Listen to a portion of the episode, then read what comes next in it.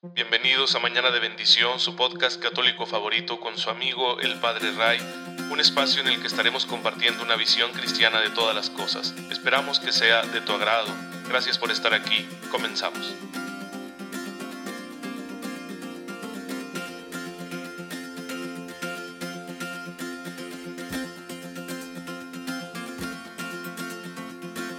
Feliz martes, queridos hermanos. Bienvenidos a su podcast católico favorito, Mañana de Bendición. Soy su amigo el Padre Ray. Espero en Dios que se encuentren muy bien y ya saben mi deseo de cada mañana. Que tengan una fe muy viva para descubrir todas las cosas buenas que el Señor está poniendo en nuestras vidas. Toda la gracia que Él está confiándonos para que la aprovechemos, eh, aplicándola en todos los detalles de nuestra vida, aún en los más triviales, los más sencillos, aún en los que consideramos poco significativos hay que utilizar la gracia de Dios. Porque en todo hay que vivir haciendo la voluntad del Señor, eh, viviendo a la manera de Jesucristo, practicando la santidad, porque esa es la vocación más definitiva que todos nosotros tenemos. Puede costar bastante porque somos personas muy limitadas, porque el pecado deja muchas consecuencias en nuestra vida, porque las circunstancias pueden ser difíciles, pero con la gracia de Dios salimos adelante de todo eso. Así que hay que confiar en la gracia y hay que renovar esa confianza en la gracia todos los días. Todos los días debe ser nuestro primer pensamiento, decir, Señor, dame tu gracia, no sé qué me depara este día, no sé qué vas a permitir que yo experimente, que yo viva, pero sé que con tu gracia todo va a estar bien. Y esa confianza nos ayuda a ser muy dichosos como hijos de Dios en esta vida, en la existencia terrenal, pero sobre todo nos dispone para que alcancemos la vida definitiva, la existencia celestial, donde el amor de Dios nos está esperando en plenitud. Y bueno, ya saben que les presento en cada episodio a algunos hermanos nuestros santos que ya lo lograron, que ya consiguieron esa existencia celestial y les pedimos su intercesión, pero sobre todo quiero que la historia de vida, la biografía de estos santos nos ayude a identificarnos y a saber que si ellos pudieron lograrlo, pues también nosotros porque podemos encontrar gente que ha vivido en circunstancias muy, muy parecidas a las nuestras o con una personalidad también muy cercana a la nuestra. Hoy quiero presentarles al beato Enrique Suso. Tiene una vida muy interesante. Estamos hablando de alguien que nace allá en el siglo XIV, es decir, ya hace bastante. Él desde los 13 años, como era la costumbre allí en esa región, en lo que hoy es Alemania, su familia, que era una familia acomodada, noble, pues como era la costumbre le enviaron a estudiar al convento de los dominicos en la ciudad de Constanza. Ahí los padres dominicos, los seguidores de Santo Domingo de Guzmán, habían establecido un colegio y ahí se educó a estudiar la filosofía y la teología y se decidió por la vida religiosa. Teniendo esa experiencia de formación, le gustó y dijo, va, yo quiero ser de estos padrecitos y se metió ahí eh, con los dominicos a su convento. Y ahí estuvo, después lo trasladarían a estudiar más teología porque tenía muchos dotes, así que lo enviaron a estudiar con un gran místico, el maestro Eckhart, y ahí estuvo estudiando con él bastante tiempo. Después ejercería un ministerio que le llaman de lector entre 1329 y 1334. Sin embargo, en este periodo, varias veces tuvieron que retirarle ese ministerio porque se portaba mal.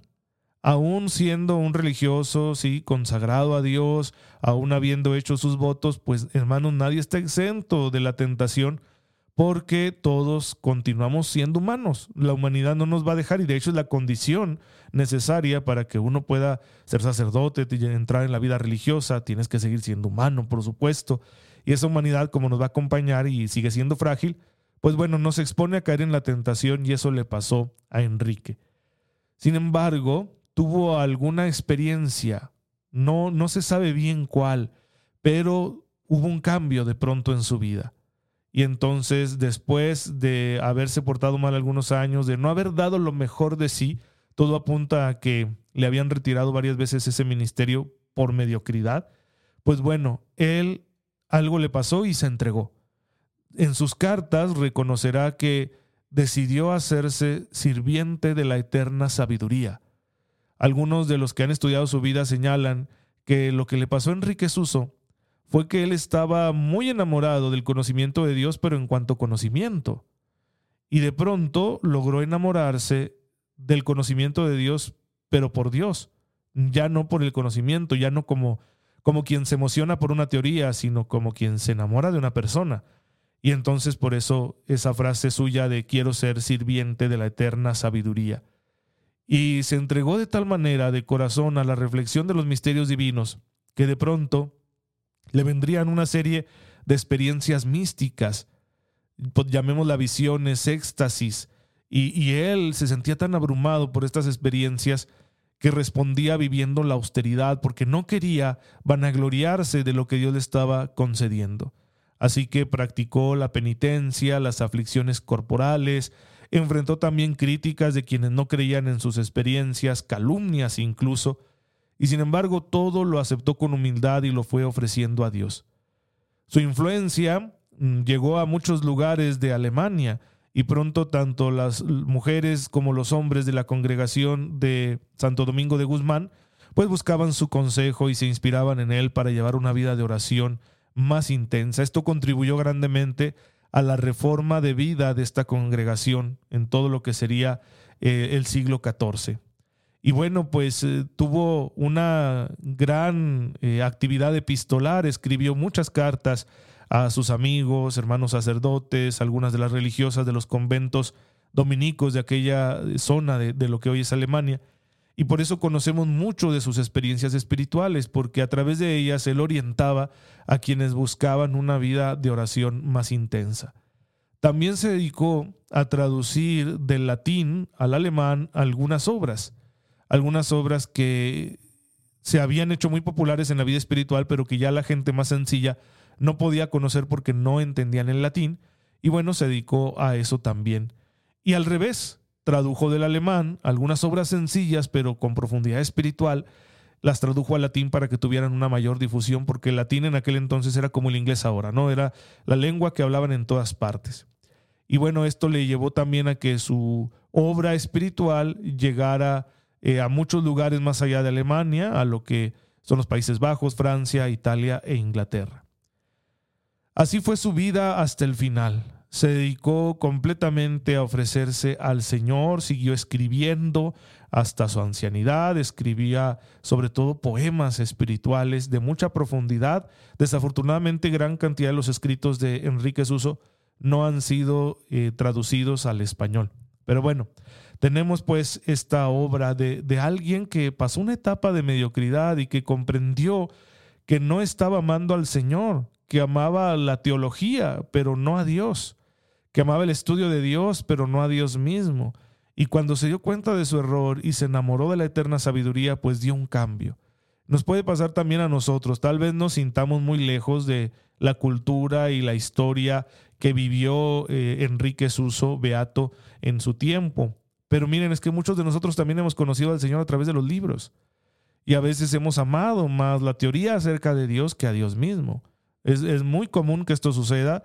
Nos pasa mucho a, a los sacerdotes, a los seminaristas, porque tenemos el contacto con la teología y leemos y estudiamos, pero luego nos olvidamos del Señor, que es al que estamos sirviendo. Si a ustedes les ha pasado de que les gusta leer y les gusta conocer y les gusta el debate, la polémica, la profundidad intelectual, el arte, pues qué bonito pero no te olvides que Dios es más grande que todo eso y que sin una relación personal con Él, sin una vida intensa de oración, no estás viviendo tu vida cristiana en plenitud. La plenitud de la vida cristiana no se va a dar en los libros, sino en la plegaria. Esto es de suma importancia y lo podemos aprender gracias a la vida de tantos santos como la del Beato Enrique Suso, a quien hoy les he presentado para que nos sintamos inspirados de ser santos también nosotros y bueno, pues bajo su intercesión lleguemos a hacerlo realmente. Y entonces, como ningún santo es santo sin oración, pues estamos hablando de ello aquí en Mañana de Bendición, es el contenido principal de nuestro podcast, siguiendo la enseñanza del Catecismo de la Iglesia Católica. Y el Catecismo, eh, en el número 2578, va a presentarnos la vida de oración del rey David. Ya vimos la oración de Abraham, vimos la oración de Moisés y ahora vemos la oración de David que tiene un preámbulo, que es la oración de Samuel. Ustedes ya conocen la historia de Samuel, ahí está en el primer libro de Samuel, ahí podemos nosotros leer especialmente en el capítulo tercero ese encuentro que él tuvo siendo niño con la palabra de Dios cuando servía al sacerdote Elí. aquella vez que despertó al pobre de Elí porque escuchaba esa voz que le hablaba y él pensaba que era Elí pidiéndole algún servicio, pero ya cuando Elí comprendió que era el Señor el que estaba hablándole a Samuel, le dio la indicación de lo que tenía que hacer. Y ahí se hizo esa frase tan famosa, ¿no? Habla Señor que tu siervo escucha. Eso fue lo que Elí le dijo a Samuel y cuando Samuel se lo dijo al Señor, empezó el diálogo con el Señor que lo convertiría él en un gran profeta de Israel. Y Samuel se consideraría un hombre de oración, sobre todo de intercesión. En Primera de Samuel, primer libro de Samuel, capítulo 12, versículo 23 está escrito: Por mi parte, lejos de mí pecar contra el Señor, dejando de suplicar por ustedes y de enseñarles el camino bueno y recto. Él considera su oración como un ministerio. Es un hombre que ha llegado a una madurez espiritual y que sabe que la vida de oración que lleva no es nada más por él mismo, sino por todo su pueblo. Y así el Señor va a guiar a este profeta para que unja a David, que llegara a ser el gran rey de Israel, un hombre según el corazón de Dios, elegido por Dios para ser caudillo de su pueblo, para darle unidad, libertad, independencia y cohesión al pueblo de Israel, convirtiéndolo en un reino poderoso. Y la oración de David es una oración donde él manifiesta su adhesión a Dios, su fidelidad a las promesas divinas, como lo podemos ver en el segundo libro de Samuel, capítulo 7, versículos del 18 al 29. Y esta oración suscita un encuentro profundo con el Señor que lo ha elegido y que está confiando en Él. Y por eso hay una larga tradición bíblica que atribuye los salmos a David. David sería como un poeta inspirado por el Espíritu Santo que dejaría estas oraciones poéticas, rítmicas, hechas para cantarse en respuesta a la experiencia espiritual que Dios le había dado. Por eso es que después, por muchas cuestiones ya de tradición, llegaría hasta nuestros días la fama del rey David como poeta, como cantor, y es por esa razón que le representamos con una lira en, las pinturas antiguas donde lo presentan y hasta en ese detalle de las mañanitas, que decimos las mañanitas que cantaba el rey David, bueno, vienen de ahí, por la fama que David tiene de ser poeta y cantor, pero que, que su poesía y su canto son para Dios. Y como Jesús va a ser el sucesor de David en cuanto rey, pues bueno, le consideramos también un precursor de la oración del Mesías. Es decir, en la oración confiada del rey David, en los salmos, nosotros vemos una imagen, una figura preparatoria de lo que será la oración de Jesucristo nuestro Señor. Ahora bien, David iniciará con esta idea, esta iniciativa de construirle a Dios una casa en Jerusalén, un templo, para que el arca del Señor, que es el signo de la alianza que acompaña la vida de Israel, esté en un lugar protegido y digno. Y él va a expresarle este deseo a Dios, aunque no va a llegar a concretarlo, será su hijo Salomón el que lo concrete. Pero así tenemos nosotros como un hombre elegido para dirigir a Dios se convierte en un hombre de oración, que alaba al Señor, que le canta, que danza para Él, que quiere que todo lo que hace sea para la gloria de su Dios, aunque no le faltará una lucha en su humanidad, como sabemos, cometió un pecado muy grave al meterse con la mujer de otro hombre y mandar matar al esposo de esta mujer, y fue castigado por ello. Así que, hermanos, una vida de oración no nos exenta de estar atentos y vigilantes ante nuestras propias pasiones, porque en cualquier momento pueden apoderarse de nosotros y alejarnos de la voluntad del Señor. Pues ahí tenemos eh, la oración de David. Si quieren conocer más, de la vida de oración de Samuel, de la vida de oración del rey David, yo les invito a que lean en la escritura los dos libros de Samuel. Primero, primer libro de Samuel, segundo libro de Samuel, y ahí encontrarán estas historias con mucho más claro, pero es bueno que conozcamos directamente el dato bíblico, no le tengamos miedo, porque el catecismo nos da ya el dato bíblico interpretado y pues aquí yo simplemente soy un comentador, no de esos datos bíblicos, pero me gustaría mucho que ustedes se acercaran directamente a la escritura, piérdanle el miedo y verán cómo el Señor cuando ustedes estén leyendo la Biblia les deja algo en el corazón. Porque claro, nunca hay que leerla con simple curiosidad. No es como que por afán de erudición intelectual, sino que cuando uno lee la Biblia lo hace como creyente, como hijo de Dios. Hay que leer las escrituras en oración.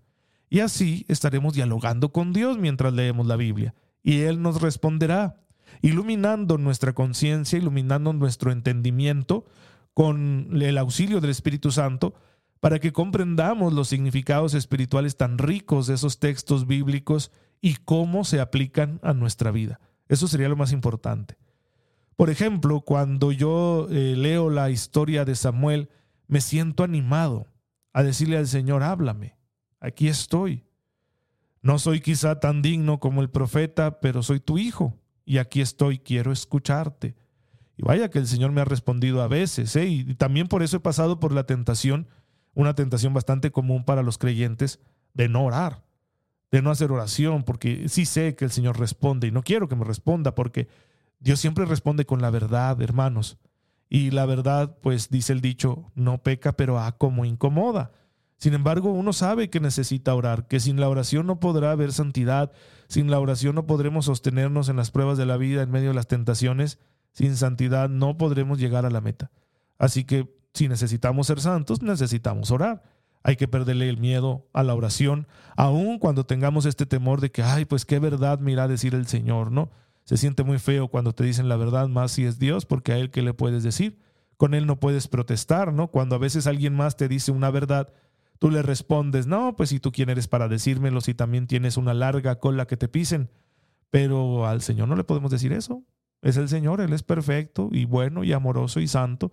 Y por eso nos quedamos sin armas cuando Él nos dice la verdad y esto puede doler mucho. Pero es necesario para que superemos pues, eh, al pecado y sus consecuencias en nuestra vida. Ahora, cuando yo medito sobre la vida del rey David y su manera de orar, siento el peso de la conciencia. Decir, también a mí me ha elegido el Señor y está confiando en mí, pero yo tengo que estar muy atento y vigilante y mantenerme en comunión con Él. No sea que me pase lo mismo que a David, que a pesar de haber sido elegido por el Señor, a pesar de la respuesta generosa que le dio en un principio, a pesar de la valentía con la que se enfrentó a tantas dificultades, por ejemplo, cuando peleó con el gigante Goliat, aún así cometió un grandísimo error en su vida, por dejarse dominar por sus pasiones. Y eso nos puede pasar a nosotros. Así que cuando yo medito la vida del rey David, pienso también en los errores que yo he cometido, en las veces en que a pesar de ser creyente y de estar ejerciendo mi ministerio y de llevar una cierta vida de oración, que claro que siempre podré estar mejor en mi oración, aún así a veces las pasiones me han dominado y he cometido grandes errores, lastimándome o lastimando a mis hermanos. Por eso la vigilancia espiritual no hay que dejarla nunca. Tenemos que cultivar, practicar esa actitud de vigilancia para no dejar que nos dominen las pasiones. Ahora, yo estoy convencido que una oración bien hecha nos muestra esos puntos débiles. Muchas veces no oramos bien, oramos con cierto egoísmo solo para pedir lo que nosotros queremos.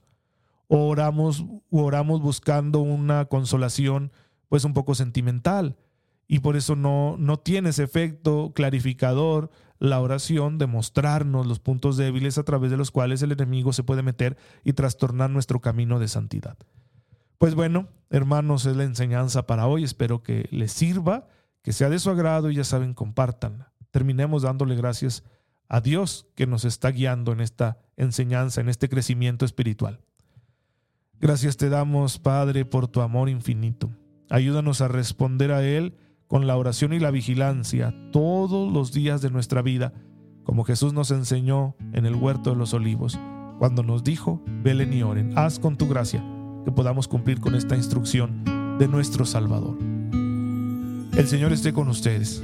La bendición de Dios Todopoderoso, Padre, Hijo y Espíritu Santo, descienda sobre ustedes y les acompañe siempre. Gracias hermanos por estar en sintonía con este humilde medio de, de evangelización y con su servidor. Oren por mí, yo lo hago por ustedes y nos vemos mañana, si Dios lo permite. Síganse cuidando.